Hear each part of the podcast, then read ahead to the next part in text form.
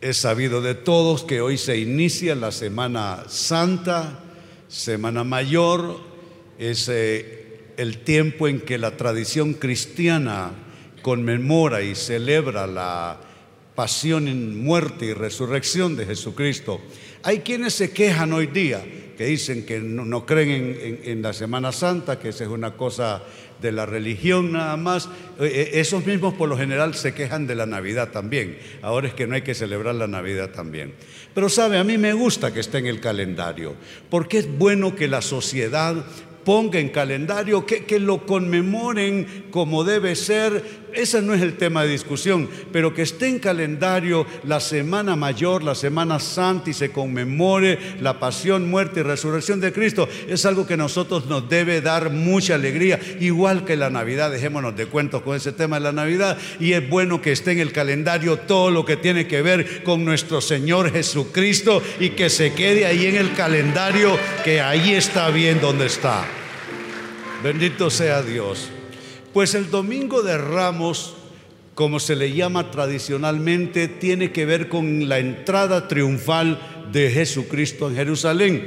Pero eso no es solo un hecho histórico que conmemorar, porque creo que de alguna manera debe evocar la entrada de Jesucristo en nuestras vidas. Cada uno de nosotros es una Jerusalén a la que Jesucristo quiere entrar. Y pensando en ese mismo orden de ideas, es que propongo como tema de mensaje en esta noche Jesucristo en las crisis humanas. Cuando Jesucristo entró triunfalmente en Jerusalén, Él fue a limpiar el templo de muchas cosas que no debían estar allí y como la el ser humano había de alguna manera desarreglado las cosas de Dios.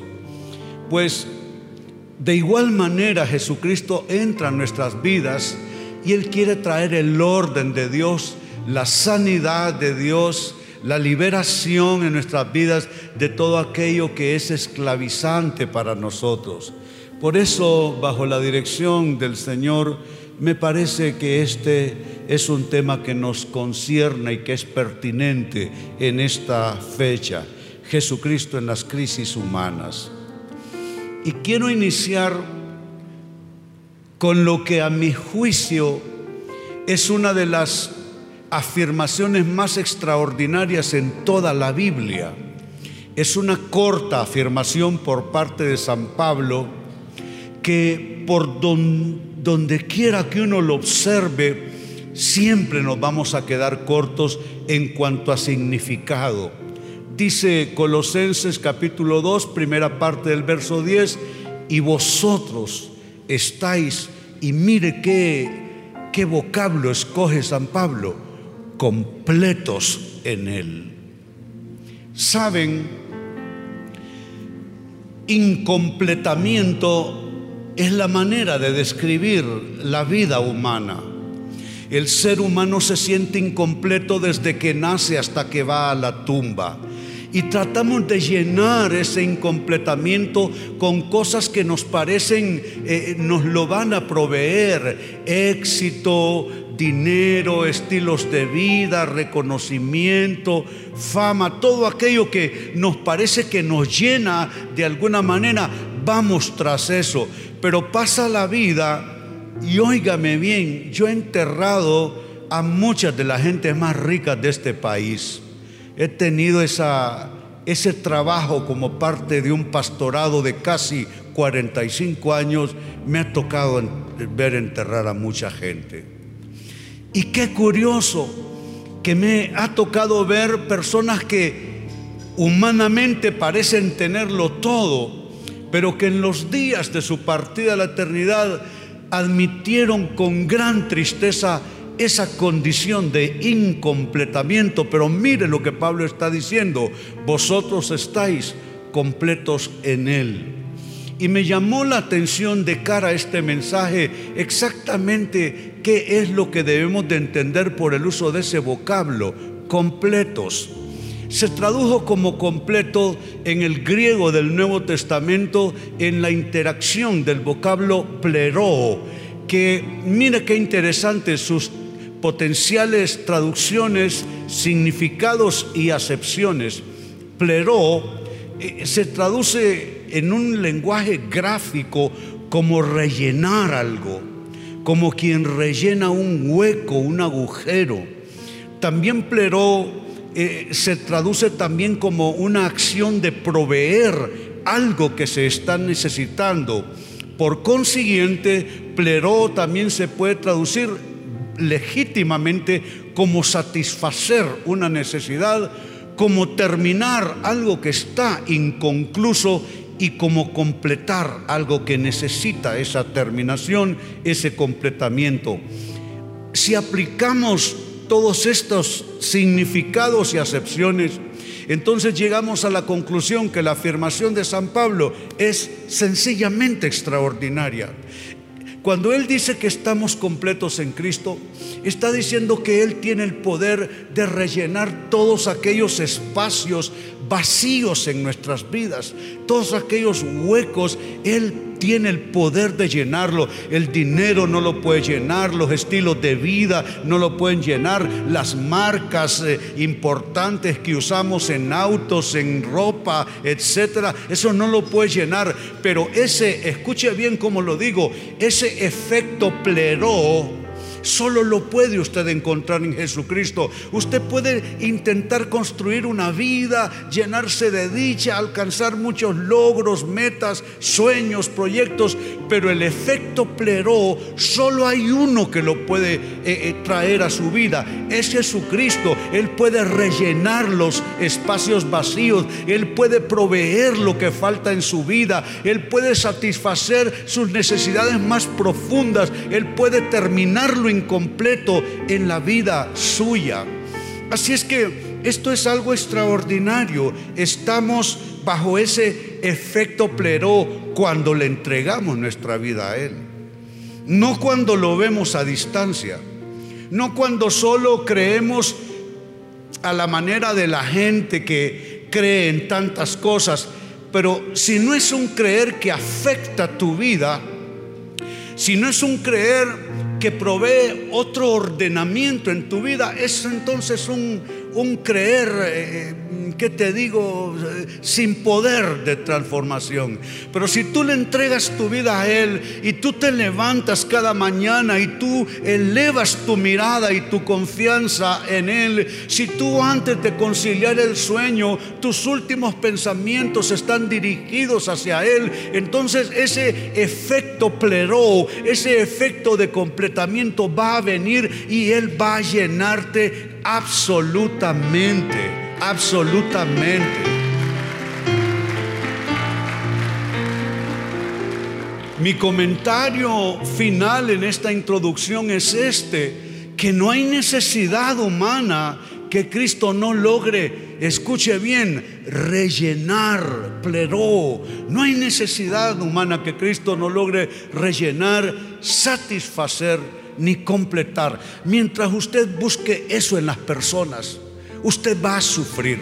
Porque las personas pueden llenarnos y el efecto pleró las personas es imposible. Ninguna persona puede llenar a otra. Usted puede amar a su cónyuge o si es que está sentado al lado de su novio, de su novia, Usted puede intentarlo por todos los medios y usted se va a frustrar y usted va a decir, esta persona no me entiende, esta persona no me ama como yo necesito. No es que no la entienda, no es que no le ame como usted lo necesita, es que el efecto pleró solo Cristo lo puede hacer en usted. Él puede llenarlo verdaderamente, verdaderamente.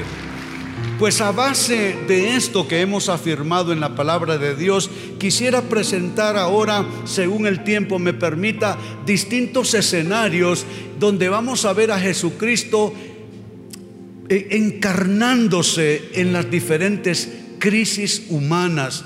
Y vamos a ver que realmente el Dios de la Biblia no es un Dios que está en lo ignoto, allá en el cielo, en algún lugar. Él es el Dios que quiere estar cerca nuestro, en nuestros corazones, caminar con nosotros, meterse en la lucha de nuestra vida cotidiana. La primera crisis humana que eh, encuentro, al menos en este orden de mensaje hoy, es cómo Jesucristo va a buscar a la persona fragmentada, la persona aturdida, producto de sus yerros, de sus equivocaciones. Amados hermanos, ¿quién no se equivoca en esta vida? Cuando hablamos de equivocaciones, no hay santo ni pecador, solo seres humanos nada más. Si usted se encuentra por ahí una persona que, que, está diciendo que, que no se equivoca, que no sé qué, que no sé cuánto, esa persona no sabe lo que está diciendo. Porque lo cierto entre nosotros los humanos es que nos equivocamos, ni siquiera por malos. Por humanos es que nos equivocamos. Ni siquiera hay que llegar a ser malo para cometer errores. ¿Cuánta gente buena comete toda clase de desarreglos? Porque así pasa con nosotros los humanos. Pero vean este cuadro. En el texto siguiente de Juan capítulo 4, versos 16 al 18, Jesucristo está conversando con una mujer que tiene una vida en desarreglo, ha cometido muchos errores, sobre todo en términos de sus elecciones amorosas, que esa es una materia donde los humanos solemos cometer errores. Pues en esa conversación, escuchen lo que sucede. Juan 4, versos 16 al 18 ve a llamar a tu esposo y vuelve acá, le dijo Jesús. Jesús es intencional en ese momento. Porque Jesucristo sabe con nosotros los humanos de qué cuerda eh, eh, tirar. ¿sí? Eh, probablemente la mujer no está esperando esta clase de conversación. Incluso ella le hace ciertos way en el camino y se le quiere ir por, otro, por otros temas. Pero mire Jesucristo cómo la aterriza ella en su situación real. Ve a llamar a tu esposo y vuelve acá, le dijo Jesús. Y ella pues ni qué remedio. Porque tú le puedes decir a la otra gente lo que tú quieras y contarles un cuento acerca de ti mismo. Pero hay alguien al que no le puedes contar un cuento. Eso es a Él. Con Él ni qué remedio, solo vale la verdad. No hay manera de engañar al que todo lo sabe. No hay manera de engañar a aquel que nos mira en 24/7, aunque nos metiéramos debajo de las piedras o en la bóveda del Banco Central de Honduras, Él nos mira a nosotros así, cara a cara, cuando estamos actuando. Aún nuestros silencios Él los conoce porque sabe lo que hay en nuestra mente y en nuestro corazón, aún antes de emitir una palabra. Entonces, ante la llegada de Jesús, no hay más remedio que decirle la verdad. ¿Quieres un consejo? Cuando te acerques a Dios, no le vayas con una historia. Háblale la verdad, lo que realmente está pasando en tu vida. Lo que no le puedes decir a otras personas, díselo a Él. Lo que no puedes decirle incluso a la persona que duerme en tu misma cama o come en tu mesa. Esas cosas que a veces ponemos en reserva, ya sea por no herir a las personas, por no defraudarlas o por no pasar una vergüenza. Tú a Él tienes que decirle las cosas como son. No tengo esposo, respondió la mujer simplemente. Bien has dicho que no tienes esposo, le dice Jesús, y añade en el verso 18, es cierto que has tenido cinco. Nosotros sabemos el enorme peso que tiene una, un error en materia sentimental, ¿no es cierto? Acarrea tanto dolor, como pastor, esa es una cosa que uno mira constantemente, las malas asociaciones de vida de las personas, las malas elecciones, las malas escogencias por temas de negocios y otros temas, pero en la materia sentimental, wow, somos ciegos verdaderamente. ¿Qué nos cuesta escoger? Y esta mujer no vamos a poner, no tenemos por qué hacerlo, poner en duda su reputación. Lo que debemos de simplemente decir es que se había equivocado cinco veces en sus elecciones. Yo no sé, como pastor trato de ser comprensivo con los errores de los seres humanos. No me gusta el legalismo en el púlpito, en las iglesias, porque nadie emprende alguna cosa para fracasar. Ejemplo, ¿quién se casa pensando en divorciarse? Nadie, hombre, nadie piensa así. Pero igual la gente fracasa porque los fracasos son parte de la, de la huella que vamos dejando los humanos. Así es que sin poner eh, en precario la, la, la condición moral de esta persona, simplemente hemos de admitir que cometió errores en el camino. Cinco has tenido, le dice. Y el que ahora tienes no es tu esposo. En esto has dicho la verdad. Mire, cualquiera pensaría en primera instancia que Jesucristo está avergonzando a esta mujer. Jesucristo a los únicos que yo veo que avergonzó en la Biblia es a los hipócritas, los que no se dicen la verdad, los que se ponen un manto de falsedad para impresionar a los demás. Pero Jesucristo con el resto de la gente, Él era sumamente compasivo. Y tal es esta compasión que miren cómo terminó ese encuentro de Jesús con esta mujer. En el pasaje siguiente, eh, en Juan capítulo 4, ya para el verso 39, miren qué paró esa conversación. Muchos de los samaritanos que vivían en aquel pueblo creyeron en él. Pero escuche esto, no por él, creyeron en él por el testimonio que daba la mujer. Y la mujer, asombrada, lo único que decía es, me dijo todo lo que yo he hecho. Todos los errores que he cometido. Y aquello le causó un impacto a aquella mujer que transformó su vida. Ella comenzó a contar lo que había pasado con ese encuentro con Jesús. Y mucha gente terminó creyendo en Él por la palabra de ella. Aquí solo cabe un comentario y es este.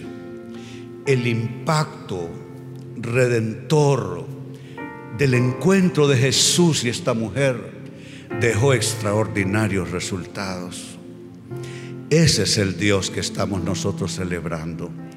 El Dios que nos acerca a la verdad de nuestras vidas, no para restregarnos en la cara nuestros pecados, no para humillarnos como suele hacer la gente. No es cierto, tú cometes un error y la gente te hace como quiere en nombre de ese error cometido. Él no. Él, precisa llevarte a la verdad de tu vida porque la palabra de Dios solo puede funcionar en la verdad de quién eres tú. Mientras tú te mientes a ti mismo, a ti misma, mientras tú te dices una cosa por otra, mientras tú generas versiones equívocas de quién eres tú, de por qué haces las cosas, de por qué ha pasado lo que ha pasado en tu vida, mientras tú estás engañándote en eso, la palabra de Dios no tiene efecto en tu vida, pero cuando por fin tú logras desnudar la verdad de quién tú has sido, de, cómo eh, tú te has venido eh, eh, comportando en tu propia vida y escenario, entonces eso produce un encuentro redentor y salvífico. Y tú te transformas en otra persona. Dejas de ser lo que eras. Dejas de hacer lo que hacías. Y muchos creerán en el Señor por tu testimonio. Veamos otro encuentro de Jesucristo. En este caso es el encuentro de Jesús con una persona con una enfermedad física. Si usted lo piensa, comenzamos con un encuentro que tiene que ver con alguien con una enfermedad espiritual, moral, una persona aturdida por sus errores de vida. Esto es completamente diferente. La enfermedad física, una de las experiencias más crueles para nosotros los seres humanos. Yo la enfermedad la conozco desde la infancia. Fue una infancia cruel eh, con enfermedades que literalmente parecían demonios en mi vida, afligiéndome y atormentándome, al grado que esas enfermedades, enfermedades mentales, enfermedades psiquiátricas, que yo siempre le digo a la gente, que cuando el médico te dice que tienes un órgano enfermo en tu cuerpo, bueno, te dan las, medicinas, los procedimientos, los tratamientos, pero eso está, si bien, eh, eh, si bien es cierto, afecta a tu estado mental y anímico, no se compara cuando la enfermedad es en tu propia mente. Y yo heredé enfermedades como la epilepsia, un grado esquizofrénico. Yo desde niño oía voces que me decía que hicieran esto y el otro. De niño yo oía mi propia voz que me ordenaba golpearme, herirme con cuchillos, con navajas, en fin.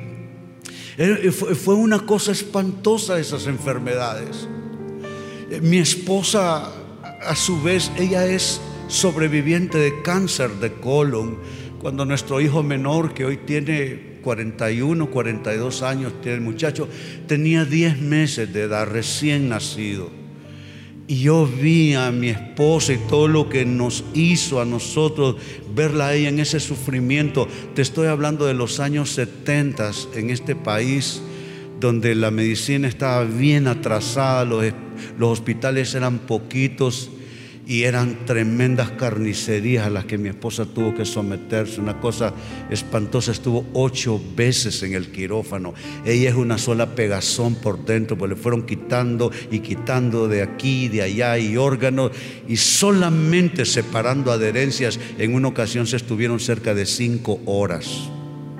Una cosa espantosa. Así es que conozco la enfermedad desde la enfermedad. Y sé que eso es una cosa dolorosa. Pues este es un encuentro con alguien que está así, atrapado en una enfermedad. Vuelven al cuadro, por favor.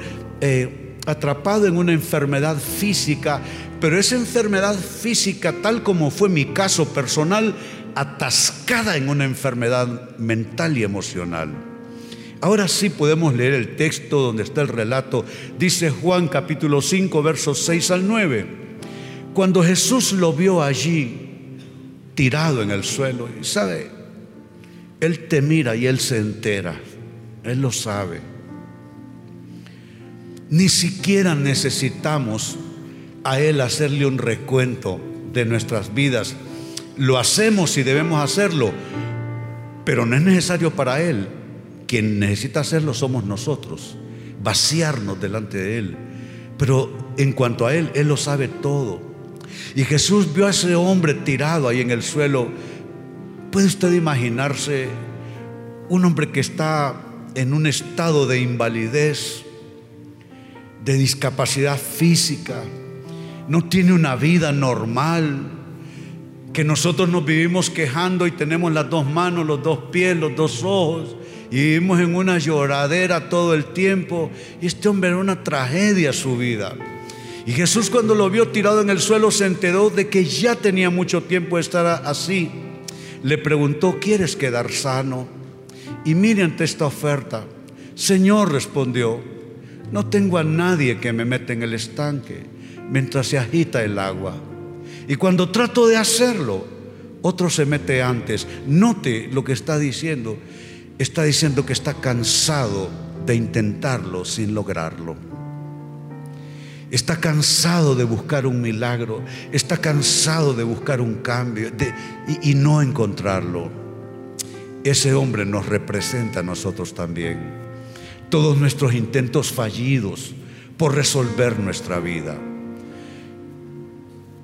Ahora el relato sigue diciendo en los versos 8 y 9 la respuesta de Jesús. Levántate, le dice, recoge tu camilla y anda, le contestó Jesús.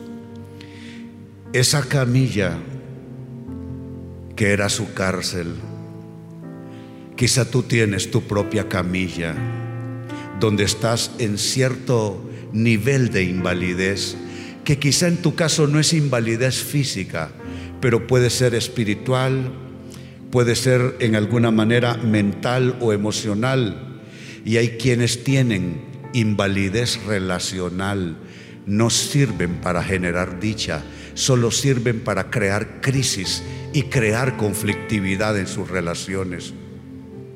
Donde quiera que esté tu postración, donde quiera que esté tu invalidez, Mira qué hermosa respuesta. Y es una respuesta no solo para Él, lo es para ti, para mí, para todos nosotros. Levántate, recoge tu camilla y anda. Verso 9, al instante, aquel hombre quedó sano, así que tomó su camilla y echó a andar.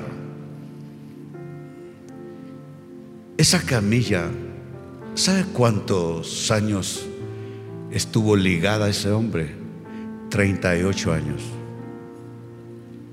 Era parte de sí mismo. ¿Sabes qué es lo maravilloso con nuestro Dios?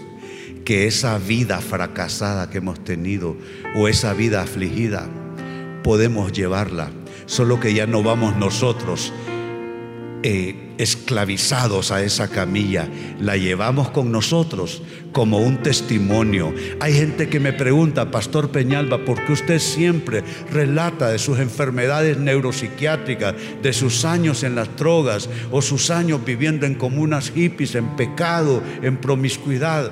Lo saco porque esa es la camilla. Ustedes noten, tomó su camilla y comenzó a andar.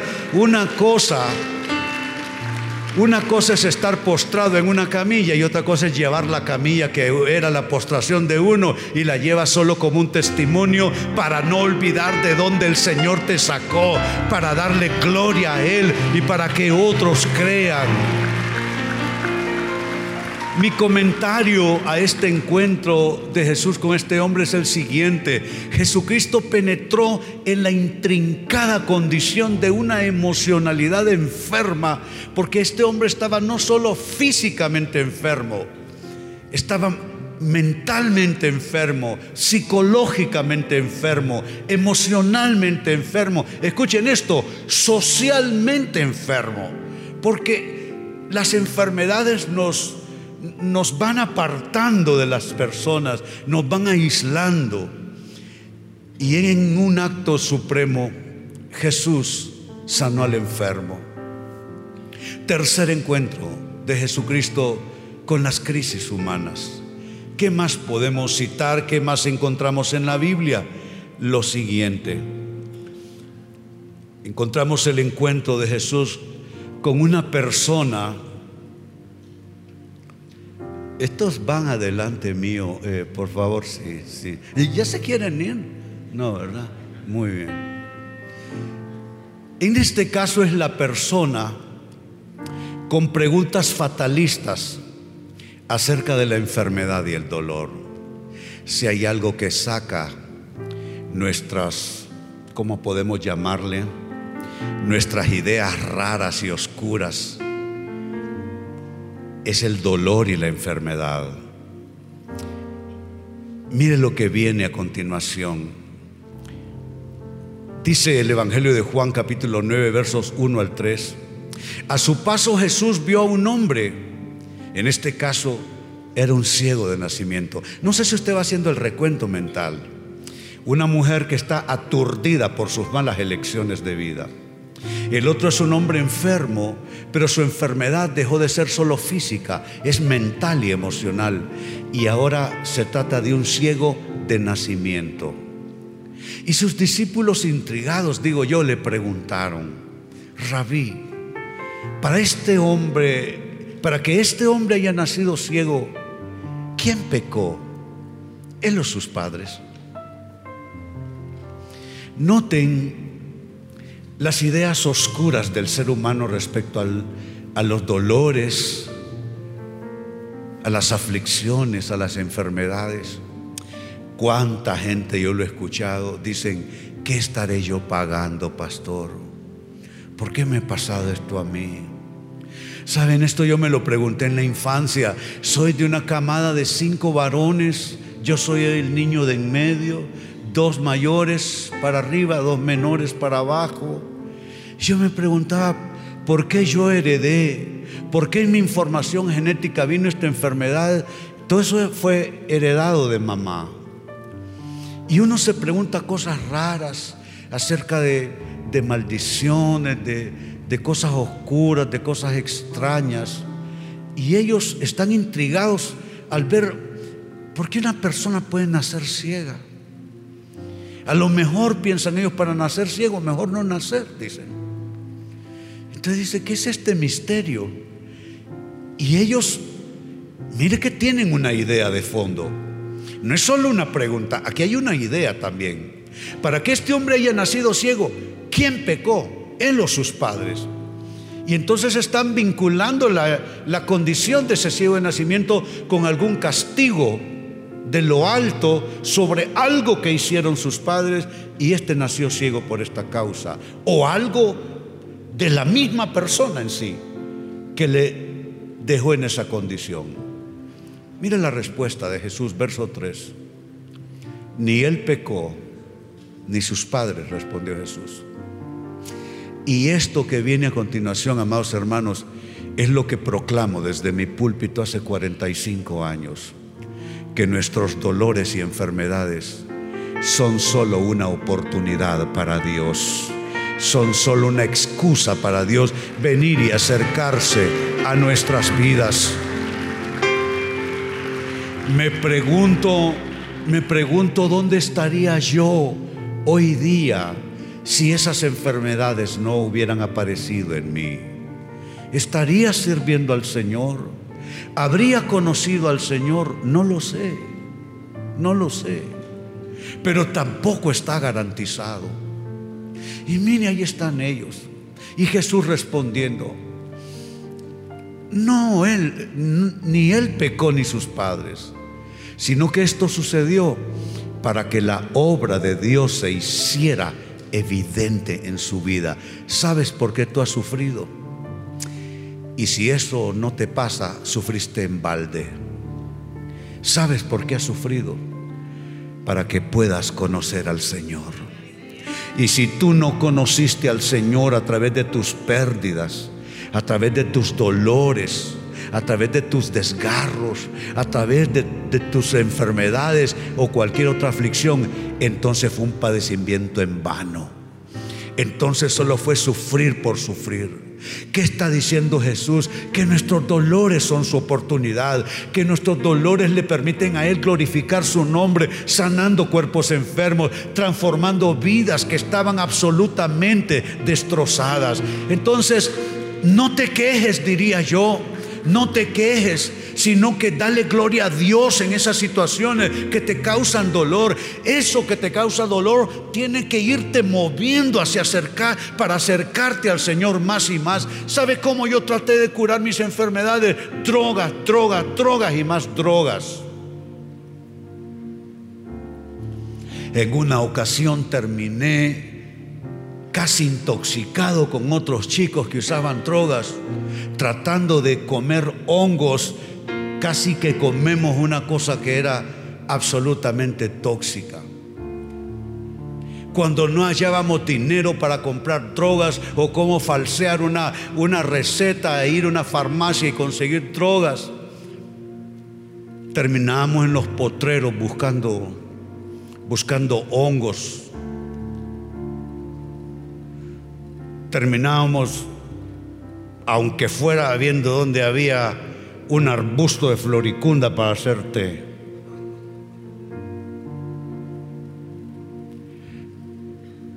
Pero mis dolores fueron una oportunidad para Él.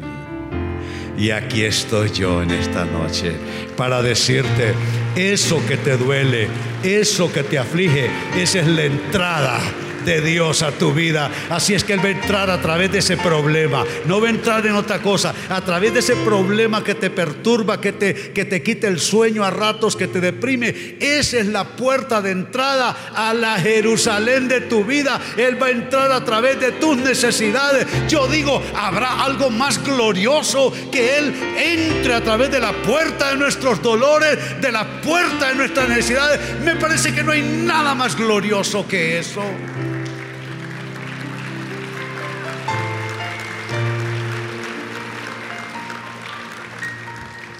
Mi comentario es este.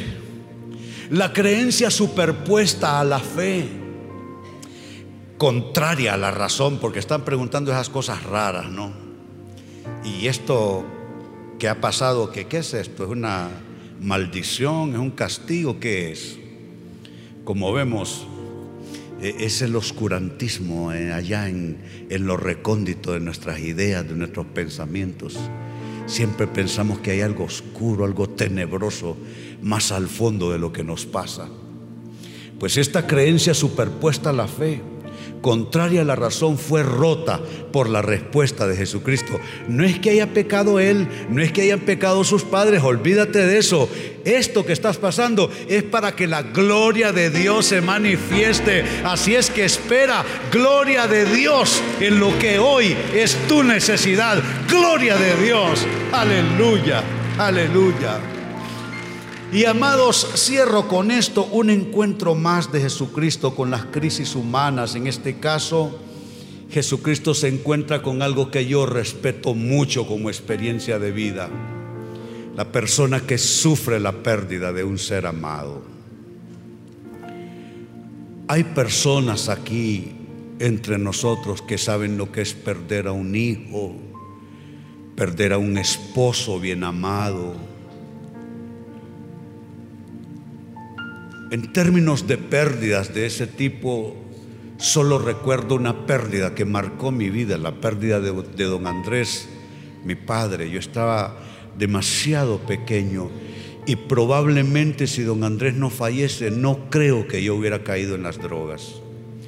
Pero ante la ausencia de papá, falleció a los 58 años, producto de un infarto y el infarto a su vez producto de un síndrome metabólico que había generado toda clase de enfermedades, producto también de una diabetes agresiva que él padeció.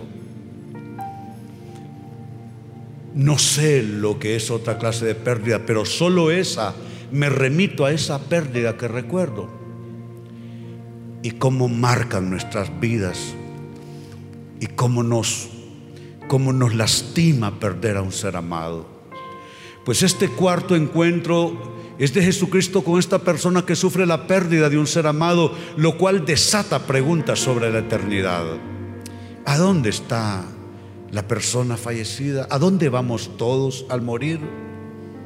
¿Habrá algún lugar? ¿Qué es lo que pasa después de esta vida terrenal? Miren lo que dice el texto. Evangelio de Juan capítulo 11 versos 17 al 25. A su llegada Jesús se encontró con que Lázaro llevaba ya cuatro días en el sepulcro.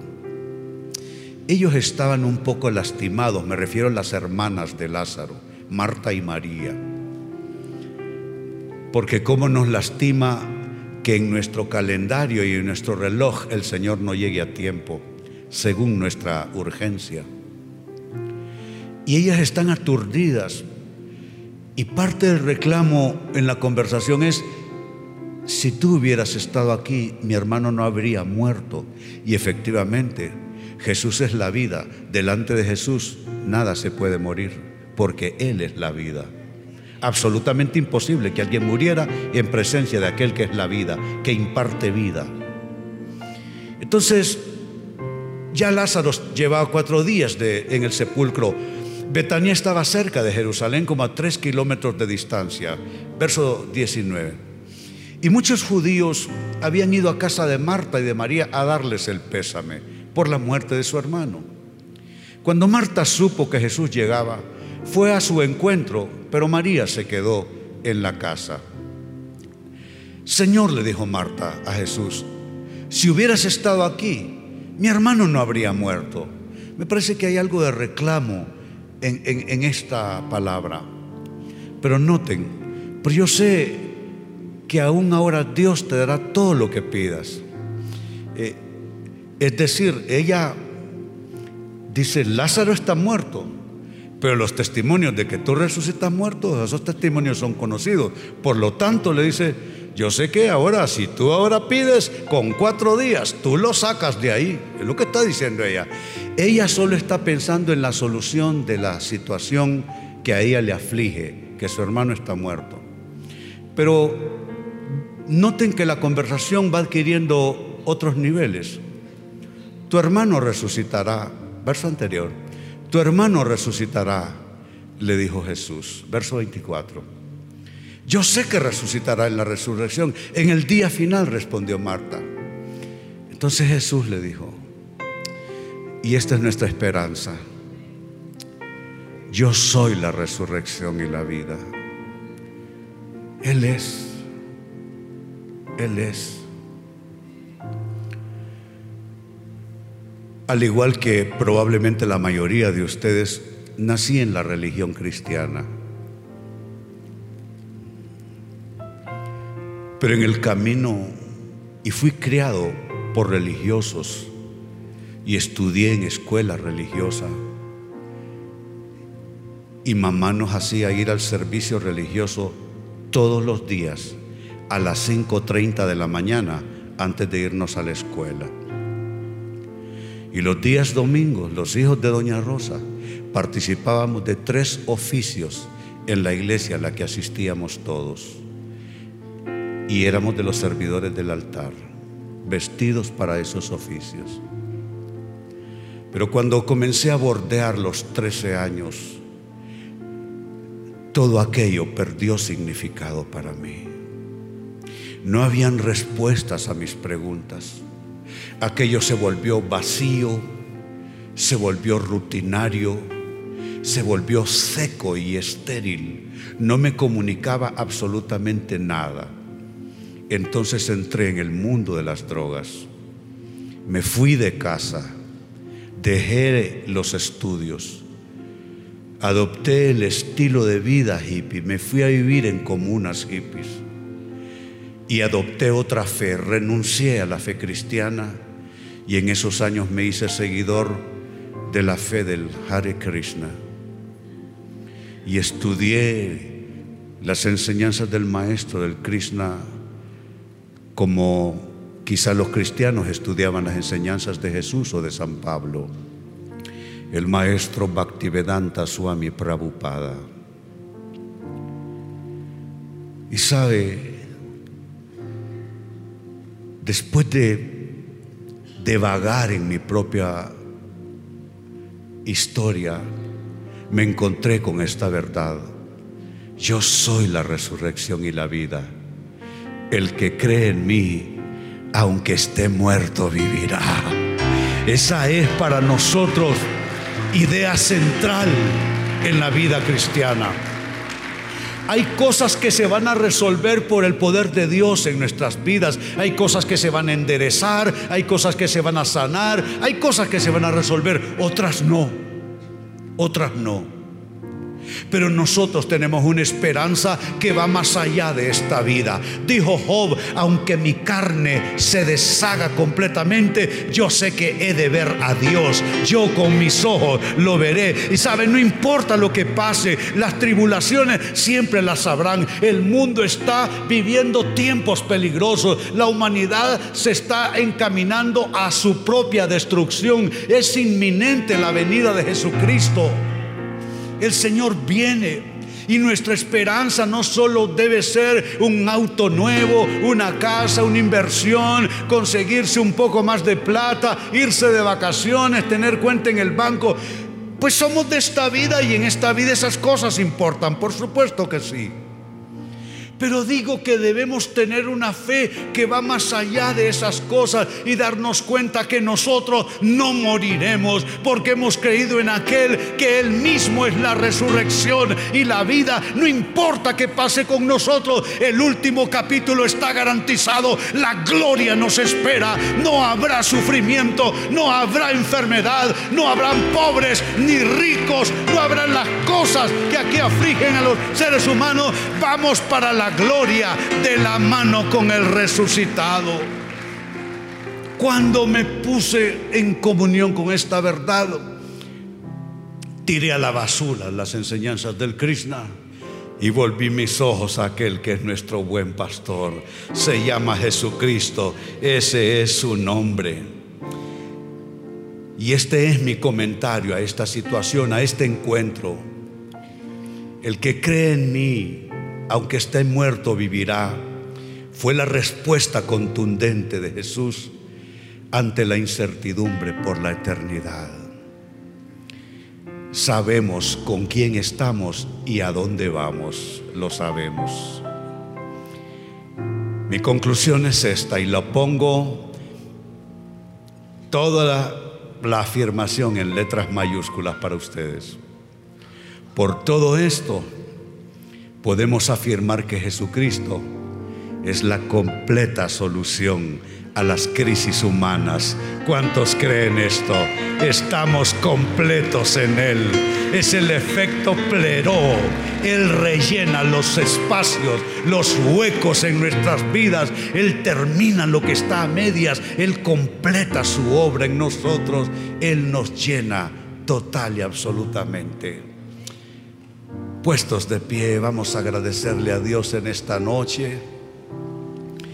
Y donde quiera que usted pase la Semana Santa, sea que se quede en la ciudad o que todavía tenga planes de visitar de pronto su lugar de origen o visitar otras amistades, o será de los que están entrando y saliendo, que van por una media tarde y regresan para la noche, donde esto les encuentre, recuerden, no están solos, ustedes son un templo, Él habita en sus corazones. Y donde quiera que ustedes vayan, Él va a estar con ustedes. Por eso yo soy de los que creen que no tiene que haber conflicto en que si usted va a tener un poco de, de, descanso, de entretenimiento, de diversión, eso no le impide tener comunión con Dios donde quiera que usted esté. Porque como Él va donde nosotros vamos, como Él mora en nuestros corazones, usted puede hacerle culto al Señor en cualquier lugar, en su auto, donde usted esté descansando, eh, si usted está a la orilla de un río, lo que sea, Él está en todo lugar, porque Él a usted no lo abandona, porque Él a usted no lo abandonará ni ayer, ni hoy, y tampoco en el futuro, porque Él es el mismo ayer, hoy y por siempre. Oh, alzamos nuestras manos y antes de orar, oh, digamos, ¿quién es Él para nosotros? Aleluya.